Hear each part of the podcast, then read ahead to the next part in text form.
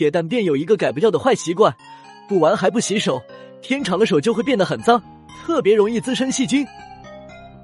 可能是这个原因，我老爹得了痔疮，从此后是坐立不安，一有太大的动作都会疼得嗷嗷叫。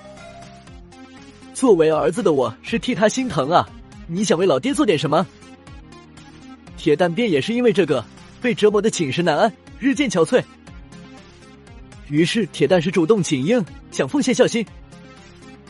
铁蛋爹从裤兜里掏出珍藏的三点一四元私房钱，下令让铁蛋去镇上的诊所去买点痔疮药。铁蛋身体好的很，从来没生过什么病，从来没听过什么痔疮药，就开口问老爹：“这到底是个什么个东西？”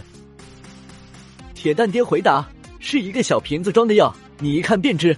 实在不行就问你的好兄弟小挺。”于是铁蛋就拿钱找到了我，一起去镇上买一个小瓶自装的药。经过我大脑 CPU 的分析，我出手而出，这东西我家就有，就别花那冤枉钱。并翻出二瓶药递给铁蛋。你爹说的肯定是这个，我爹也总用这个黄金搭档。当时我是真不知道他当时要把这个往铁蛋足足赢。三点一四一，好，就是这个和我爹描述的。随后我们就把钱分了，买了几包辣条。吃饱喝足后，我与铁蛋便分开了。之后铁蛋也把那两瓶药带了回去。回到家后，看到老爹奄奄一息趴在床上。铁蛋是孝心大发，赶紧上药。铁蛋也是连忙打开盖子，将两种药混合在一起涂抹了上去。一滴翠绿色的精华，风油精和五零二胶水，就这么和我爹来了个亲密接触。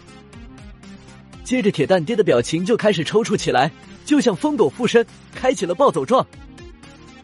嗨，整个人就开始疯，房子扭动着狗头，速度是越来越快，仿佛是什么。接着发出阵阵惨叫，不停的喊着“好，好了，又好凉”。铁蛋在身边看着也是一愣，药效这么好吗？整个人都精神了。此时铁蛋爹被折磨的实在是忍不住了，随后是大定朝天练起了蛤蟆神，倒立着往外横出。此时铁蛋爹身上五零二胶水是沿着狗蛋一起狂奔了出去，是被吓了一跳，以为是被鬼附身魔怔了。